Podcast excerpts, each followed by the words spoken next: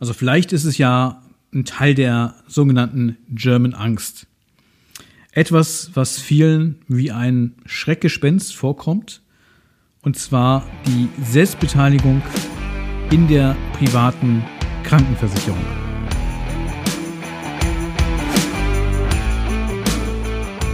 Versicherungsdschungel, Fachchinesisch, nerviger Papierkram und viel Gerede im blauen Anzug?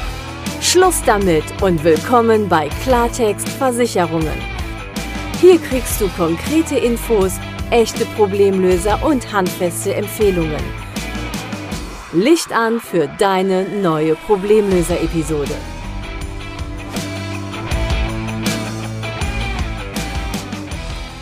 Ganz herzlich willkommen zu einer neuen Folge in meinem Podcast Klartext Versicherung. Heute spreche ich über das Thema Selbstbeteiligung in der privaten Krankenversicherung. Für viele ist es ein Schreckgespenst, wo man ja so ein bisschen Angst hat. Äh, je höher die Selbstbeteiligung wird, desto schlimmer ist das Ganze.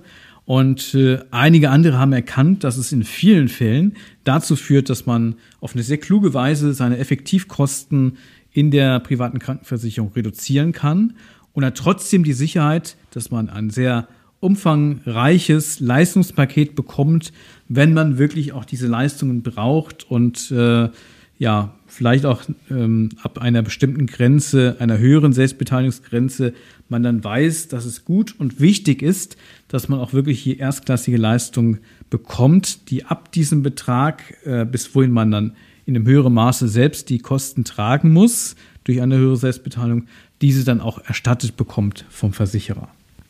Es ist immer spannend zu beobachten, dass ausgerechnet bei der privaten Krankenversicherung das Thema Selbstbeteiligung immer wieder so, ja, bei manchen doch ein paar Ängste hervorruft. Und also es ist immer wieder spannend zu sehen, dass ausgerechnet in der privaten Krankenversicherung das Thema Selbstbeteiligung Ängste schürt bei manchen und in anderen Sparten der Versicherung, die viel profaner sind, da sind wir häufig sehr, sehr klar, was das Thema Selbstbeteiligung angeht. Nehmen wir einfach mal das Beispiel Kfz-Versicherung. Kennt jeder, nutzen die meisten. Und äh, ja, fast alle haben Selbstbeteiligung vereinbart in der Vollkasko, in der Teilkasko-Versicherung. Ich glaube, die gängigste Konstellation ist 300 Euro Selbstbeteiligung, hier Schadenfall in der Vollkasko, 150 in der Teilkasko, auch häufig 500 Euro Selbstbeteiligung in der Vollkasko, 150 dann in der Teilkasko. Ähm, und ganz viele, die sag mal, sehr hochwertige Fahrzeuge äh, fahren, die natürlich dann auch etwas teurer in der Versicherung sind, die haben häufig auch 1000 Euro Selbstbeteiligung in der Vollkasko und vielleicht 150 in der Teilkasko. Ähm, so, da ist jeder so ein bisschen klar, weil jeder weiß, wenn ich eine höhere Selbstbeteiligung vereinbare, kann ich oftmals überproportional viel Geld sparen. Ähm, und ähm, deshalb macht es halt Sinn, auch hier Selbstbeteiligung zu vereinbaren. Äh, wobei man auch hier natürlich immer wieder gucken muss, welche Selbstbeteiligungsstufe macht dann wirklich Sinn. Ähm, manchmal erhöht sich dann die Selbstbeteiligung, aber es führt kaum zu, Beitrags, zu einer Beitragsreduzierung in der Kfz-Versicherung. Da muss man natürlich ein bisschen gucken, was macht unterm Strich dann wirklich Sinn und womit fühlt man sich wohl. So, da ist es häufig natürlich so, ich fahre unfallfrei viele Jahre und vielleicht gehe ich auch davon aus, aber im schlimmsten Fall, wenn ich zum Beispiel 1000 Euro Vollkasko-Versicherungs-Selbstbeteiligung vereinbart habe und es kommt ein Vollkasko-Schaden und den lasse ich auch beheben, dann bin ich natürlich mit 1000 Euro Selbstbeteiligung dabei. So, und manche, ja, haben schon Schwierigkeiten, wenn die Selbstbeteiligung in der Krankenversicherung aufs Jahr gesehen bei 1000 Euro liegt. Ähm, und da muss man natürlich schon fragen, eigentlich, woher kommt diese Angst? Also wenn ich über Selbstbeteiligung in der privaten Krankenversicherung spreche, in dieser Folge meine ich ausdrücklich jetzt Selbstständige, Freiberufler, Unternehmer, Ruheständler, also ausdrücklich nicht Arbeitnehmer, weil da ist es ein bisschen anders, weil Arbeitnehmer bekommen die Selbstbeteiligung, müssen sie alleine zahlen und den Beitrag zur Krankenversicherung, den teilen sie sich ja kostenmäßig mit dem Arbeitgeber. Also kriegen sie in der Regel äh, zu 50 Prozent vom Arbeitgeber Zuschuss. Deshalb haben wir hier eine etwas andere Rechnung als bei denen, die ja im Grunde alles aus eigener Tasche zahlen, weil sie selbstständig sind oder nachher im Ruhestand. Also wer gesetzliche Rente bezieht und privat krankenversichert ist, bekommt ja von seiner Rente nochmal 7,3 Prozent Zuschuss zur Krankenversicherung. Ähm, aber den Rest muss er alleine zahlen. Das sind bei weitem nicht 50 Prozent des Beitrags, den man dann zur privaten Krankenversicherung zu zahlen hat. Jedenfalls in aller, allermeisten Fällen äh, ist das jedenfalls nicht der Fall. So, und deshalb spreche ich hier in dieser Folge von Selbstständigen und von Ruheständlern. Also die, die im Grunde beides aus eigener Tasche zahlen. Die Beiträge zur privaten Krankenversicherung und auch die Selbstbeteiligung, wenn sie denn anfällt. Also Selbstbeteiligung heißt ja, nehmen wir einen Betrag 1000 Euro Selbstbeteiligung pro Jahr, dann, ähm, wenn ich Gesundheitsleistungen in Anspruch nehme, also Behandlungen, Untersuchungen, Arzneimittel, verschiedene Dinge, ähm, dann muss ich bis zu dieser Grenze von 1000 Euro diese anfallenden Kosten selber äh, zahlen und bekomme diese vom Versicherer nicht erstattet. Wenn ich aber ins Krankenhaus gehe und habe eine OP und habe 10.000 Euro Kosten, habe 1.000 Euro Selbstbezahlung, dann zahle ich die 1.000 selber und die restlichen 9.000 kriege ich dann vom Versicherer erstattet. Das ist das Thema Selbstbeteiligung. Das heißt, die fällt immer nur dann an, wenn ich auch wirklich äh, Gesundheitsleistungen in Anspruch genommen habe. Wenn ich gar nicht zum Arzt gehe, weil ich nicht zum Arzt gehen muss, weil ich kerngesund bin, dann habe ich so eine Selbstbeteiligung im Vertrag drinstehen, nehme diese aber nicht in Anspruch. So, und es gibt natürlich Privatversicherte, die sagen, ja, ich zahle ja schon Beitrag. Warum soll ich da noch eine Selbstbeteiligung zahlen? Dass wenn ich jetzt irgendwie für 500 Euro ähm, beim Arzt war oder Medikamente gekauft habe und die dann selber zahlen muss, dann ähm, ja, bist du ja trotzdem krankenversichert. Also es könnte ja auch eine schwere Krankheit kommen, für die du ja dann auch versichert bist und wo du ja auch die hohen Kosten dann ab der entsprechenden äh, Grenze der Selbstbeteiligung erstattet bekommst. Und ähm, ja, wenn du diese Kosten nicht hast, dann freu dich, weil du gesund bist. Ja, ähm, es macht in vielen Fällen Sinn, wenn du alles aus eigener Tasche zahlst, also Ruheständler, Selbstständige, dann kann es wirklich Sinn machen, auch eine höhere Selbstbeteiligung zu wählen. Denn ähnlich wie ganz häufig ist, auch in der Kfz-Versicherung, für viele auch völlig selbstverständlich ist, eine Selbstbeteiligung zu machen, weil man damit insgesamt Beitrag reduzieren kann, ist es auch in der privaten Krankenversicherung ganz häufig so. Ähm, wenn ich die Selbstbeteiligung erhöhe, dann reduziert sich der Krankenversicherungsbeitrag überproportional. Das heißt, die Effektivkosten, die ich dann habe, also Effektivkosten sind Beitrag, Monatsbeitrag mal 12 und die jährliche Selbstbeteiligung, die möglicherweise anfällt. Ähm, und äh, das ist bei einer höheren Selbstbeteiligung häufig sind die Effektivgesamtkosten aufs Jahr gerechnet niedriger als bei einer kleinen Selbstbeteiligung. Und hinzu kommt ja oftmals dann noch, in vielen Tarifen haben wir eine äh, Beitragsrückerstattung, wenn keine Leistungen erfolgen, also wenn der Versicherer nichts erstatten muss. Und die Wahrscheinlichkeit, dass der Versicherer nichts erstattet, bei einer höheren Selbstbeteiligung ist natürlich auch höher.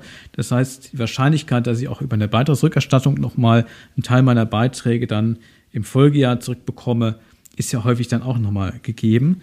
Also es gibt viele Fälle, wo es zumindest mal lohnenswert sein kann, sich äh, über eine höhere Selbstbeteiligungsstufe zu informieren. Und wie ganz häufig gibt es natürlich auch die Ausnahmen von der Regel. Es gibt auch tatsächlich Tarife, wo eine Erhöhung der Selbstbeteiligung sogar die äh, Beiträge höher macht. Also ich habe eine höhere Selbstbeteiligung und höhere Beiträge. Das macht natürlich überhaupt keinen Sinn.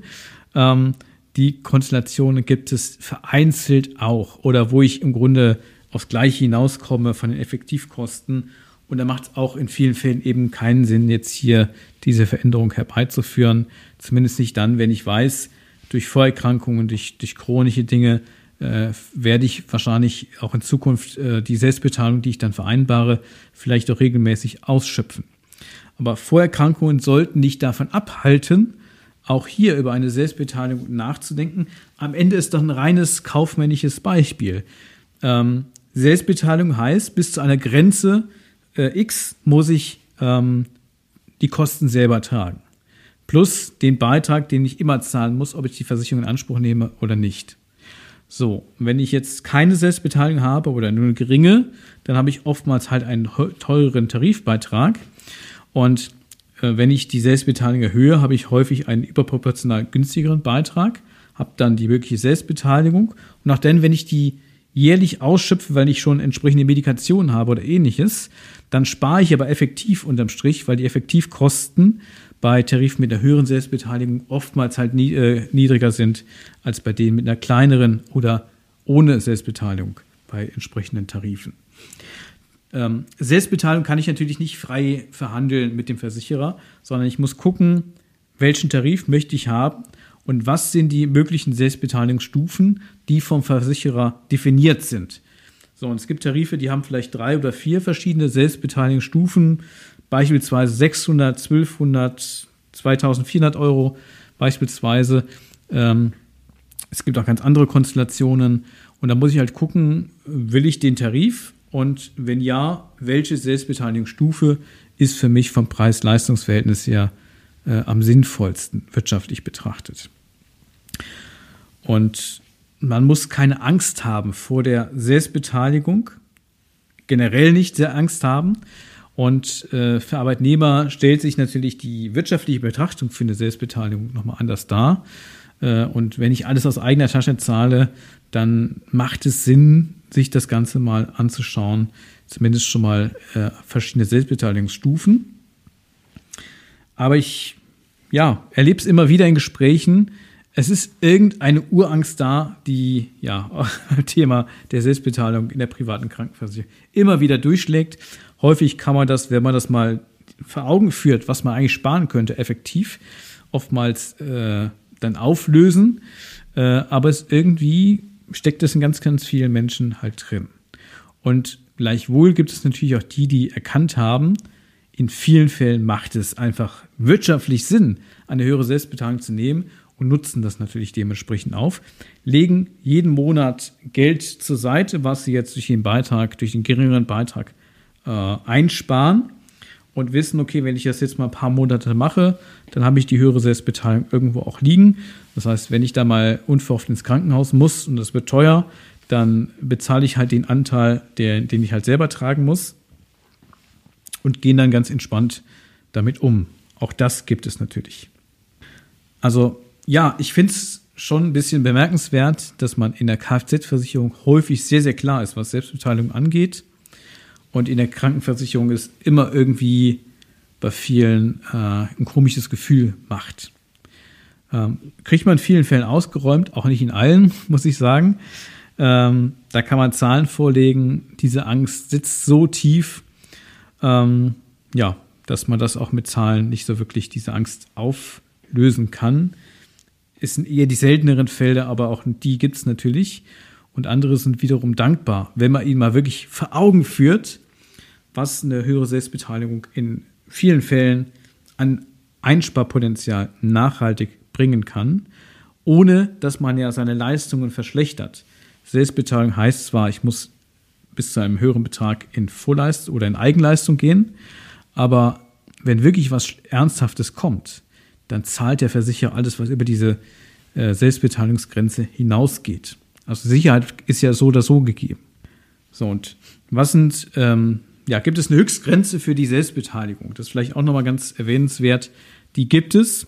Und die maximale Selbstbeteiligung, die es in Deutschland gibt, immer aufs Kalenderjahr bezogen, liegt bei 5000 Euro. Wobei 5000 Euro, das sind schon Tarife, äh, also Tarife mit einer Selbstbeteiligung von 5000 Euro sind schon die deutliche Ausnahme. Viele Anbieter haben keine Tarife mit 5000 Euro Selbstbeteiligung. Da ist bei 3000, 3500 Euro Selbstbeteiligung Schluss. Mehr wird dort nicht angeboten. Und ähm, ganz häufig bewegen sich die Tarife halt, ja, sag mal, bis 2500 Euro, bis 3000 Euro vielleicht an Selbstbeteiligung mit verschiedenen äh, Abstufungen.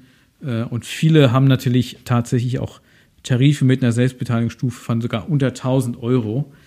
Und das halte ich schon für überprüfenswert, äh, wenn du selbstständig bist oder im Ruhestand. Dann sollte man darüber nachdenken, auch wenn du vielleicht chronisch krank sein solltest und durch Medikamente, die du regelmäßig nimmst, hier ähm, diese Kosten dann selber tragen müsstest. Aber dir dann ja auch überproportional Beitrag vielleicht einsparst. Also mach das nicht einfach selbst, sondern äh, hol dir einen unabhängigen Experten an die Seite, schau dir das wirklich an, wie viel Effektivkosten du unterm Strich sparen kannst, bevor du so einen Schritt machst. Denn ganz häufig ist es so, wenn ich mal eine höhere Selbstbeteiligung äh, wechsle, dann kann ich nicht mehr ohne Gesundheitsprüfung in die kleinere Selbstbeteiligungsstufe zurück. Es sei denn, es ist in dem jeweiligen Tarif so vereinbart. Das gibt es auch verschiedene Anbieter, die in bestimmten Tarifen das so offerieren. Das finde ich eine sehr, sehr coole Sache, weil man kann so ein bisschen an die jeweilige Lebenssituation anpassen, was denn gerade so passt. Ähm, und wenn das nicht gegeben ist, diese Regelung, dann ist natürlich schon eine sehr wegweisende Entscheidung, die man dann trifft. Ähm, aber ich möchte einfach einladen, offen zu sein für eine vorbehaltlose Prüfung, ob nicht eine höhere Selbstbeteiligung auf lange Sicht vielleicht nochmal zu deutlich geringeren Kosten in der Krankenversicherung führen kann. Darüber hinaus sollte man natürlich immer auch Tarifalternativen im Gänze prüfen, also nicht nur Selbstbeteiligungsstufen. Und dafür brauchst du, wenn du es wirklich vernünftig machen möchtest, einen unabhängigen Experten. Macht es nicht direkt mit der Krankenversicherung, weil ganz häufig äh, vielleicht da nicht alle für dich interessanten Tarifvarianten auf dem Tisch landen, sondern hol dir einen unabhängigen Experten, der dich auch wirklich dann aus Kundensicht äh, neutral äh, beraten kann. Ähm, und das ist bei der Versicherung natürlich direkt in der Regel gar nicht gegeben, weil die hat ja auch wirtschaftliche Interessen und die hat natürlich nicht das Interesse, dass sie äh, hier dann in Tarife umstellt, die deutlich weniger Beitragseinnahmen äh, hervorrufen. Und das ist nachvollziehbar, das ist auch aus meiner Sicht legitim, dass man da als Versicherer ähm, nicht so in die, in die Bresche springt. Äh, und deshalb machst du einfach mit einem unabhängigen Experten, der dich dadurch begleitet. Und ähm, ja, dann, dann kommst, bekommst du äh, entsprechend auch gute Ergebnisse in vielen Fällen. Wichtig ist natürlich, wenn Selbstbeteiligung, dann sollte das Geld auch irgendwo liegen, zumindest mal für ein Kalenderjahr. Denn äh, ja, theoretisch kannst du ja vielleicht am 1. Januar ins Krankenhaus kommen und ja, hast du eine schwere OP vor dir ähm, und äh, dann hast du vielleicht 10.000 Euro, 20.000 Euro Krankenhausrechnung. So, und dann wird natürlich deine Selbstbeteiligung in Abzug gebracht. Vielleicht hast du ja heute schon eine Selbstbeteiligung. Ähm, die, also dann kennst du das ja vom, vom Prinzip her. Und äh, eine höhere Selbstbeteiligung heißt halt, äh, es wird etwas weniger erstattet, weil du zu einem höheren Anteil natürlich dann die Kosten selber tragen musst. Und wenn das früh im Jahr passiert, sollte natürlich das Geld schon entsprechend irgendwo auf der Kante liegen, dass man dann äh, den Anteil an den Kosten, der nicht erstattet wird, ähm, im Rahmen dieser Selbstbeteiligung dann auch äh, rasch bezahlt werden kann. Aber wenn man das ein, zwei Mal sich irgendwie angespart hat, irgendwo auf der Kante liegen hat, ja, dann sollte ein eigentlich das äh, Thema der Selbstbeteiligung ähm, vielleicht gar nicht mehr so ängstlich machen. Also im Grunde ist es ja eine kaufmännische Betrachtung. Beitrag plus Selbstbeteiligung gleich mögliche Effektivkosten. So, und häufig ist es eben so, wenn ich die Selbstbeteiligung etwas höher gestalte, habe ich überproportional viel Beitrag gespart. Also verringere meine Effektivkosten, die möglicherweise dann anfallen. Das heißt, ich spare in jedem Fall, auch wenn ich jetzt eine höhere Selbstbeteiligung habe und diese höhere Selbstbeteiligung auch tatsächlich dann äh, entsprechend ausschöpfe, dann äh, habe ich in vielen Fällen unterm Strich Geld gespart. So und ähm, ja, das, ich möchte dich einfach einladen, ähm, wenn du selbstständig bist, wenn du im Ruhestand bist und ja eh alles aus eigener Tasche bezahlst, zeig dich offen, wenn du Tarifalternativen erhältst äh, oder Alternativvorschläge, ähm, wo auch eine höhere Selbstbeteiligung beinhaltet ist. Kann in vielen Fällen durchaus wirtschaftlich sehr interessant sein. Und gleichwohl wende dich an jemanden, der wirklich unabhängiger Profi ist und dir auch äh, ehrlich sagt, wenn eine höhere Selbstbeteiligung keinen Sinn macht beziehungsweise der überhaupt ähm, höhere Selbstbeteiligung äh, vorschlägt. Denn häufig ist es ja so, dass der Versicherer an sich gar kein großes Interesse hat, dir eine hohe Selbstbeteiligung anzubieten, wenn sich dadurch überproportional der, der Beitrag reduziert. weil ähm, die Beitragshöhe kann der Versicherer nur bedingt beeinflussen. Also irgendwann hat er mal die Kalkulation aufgemacht und er kann ja nicht beliebig erhöhen, sondern das kann er nur im, im Rahmen von, äh, ich sag mal, unabhängigen Gutachter äh, testierten äh, Kostensteigerungen machen. Also er kann das nicht willkürlich machen, ähm, so dass er natürlich jetzt auf die Beitragsspirale nur bedingt äh, individuellen Einfluss hat äh, und insofern äh, ja durchaus zulassen muss, dass Kunden, die dann eine höhere Selbstbeteiligungsstufe wählen, sich natürlich dadurch wirtschaftlich besser stellen und gleichzeitig das natürlich eine wirtschaftliche Schlechterstellung des Versicherers bedeutet. Also alles, was du an Beitrag sparst, bekommt der Versicherer ja entsprechend weniger. Und ähm, er muss zwar dann erst ab einer höheren Selbstbeteiligungsstufe in die Leistung eintreten, wenn Gesundheitskosten in Anspruch genommen werden, die erstattungsfähig sind. Äh, aber er erhält hier dafür auch äh, in der Regel äh, überproportional weniger Beitragseinnahmen. Und insofern ist es generell so, dass die Versicherer jetzt nicht so viel Interesse daran haben, dass man äh, nach höheren Selbstbeteiligungsstufen fragt oder entsprechend ähm, Tarifvarianten mit einer höheren Selbstbeteiligung für sich dann in Anspruch nimmt. So, der Ergänzung halber gibt es natürlich ganz, ganz viele verschiedene Varianten von Selbstbeteiligung. Es gibt den Klassiker, wo ich sage, bis zu einer bestimmten Summe muss ich selber zahlen, ab dann bekomme ich die Erstattung. Das können 500, das können 600, das können 1000 Euro sein. Also es gibt ganz, ganz viele verschiedene Selbstbeteiligungsstufen, äh, Grenzen, je nach Versicherer, je nach Tarif. Ähm, häufig pro Tarif mehrere verschiedene Selbstbeteiligungsstufen, unter denen ich dann wählen kann. Und es gibt natürlich auch Tarife, die haben eine prozentuale Selbstbeteiligung. Entweder bis zu einem bestimmten Betrag, 1000 Euro oder was auch immer, oder eben dann maximal auf die ich sag mal, gesetzlich begrenzte äh, maximale Selbstbeteiligung pro Jahr von 5000 Euro. Und ja, es gibt, es gibt wirklich ganz komplizierte Modelle in der Selbstbeteiligung. Gott sei Dank im Einzelfall. In den meisten Fällen ist es doch recht einfach geregelt.